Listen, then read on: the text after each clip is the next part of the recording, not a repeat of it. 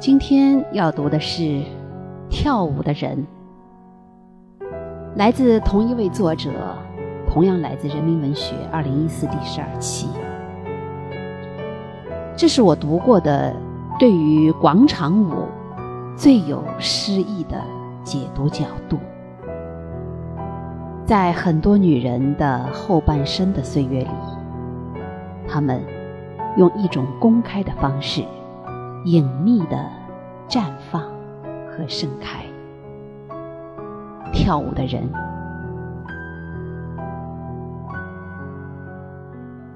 他未必能清晰看见广场的群舞之中深藏着自己的后半生。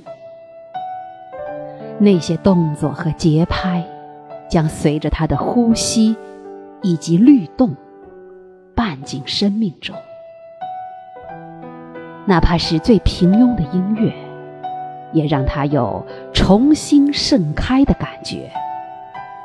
他满脸飞花，仿佛内心驻守的春天一层层打开。而生活的冬季过于漫长啊！作为女人，劳累和隐忍。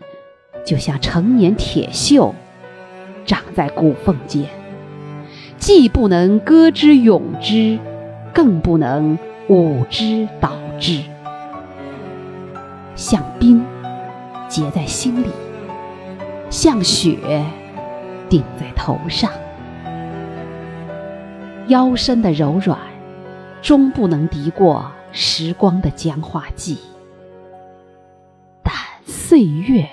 终于惊蛰了，我重新见到他，就像见到他前世和来生，见到脱胎换骨，见到他舞动的漩涡正在吸入光线，见到脱壳的精灵在飞翔，心在开花。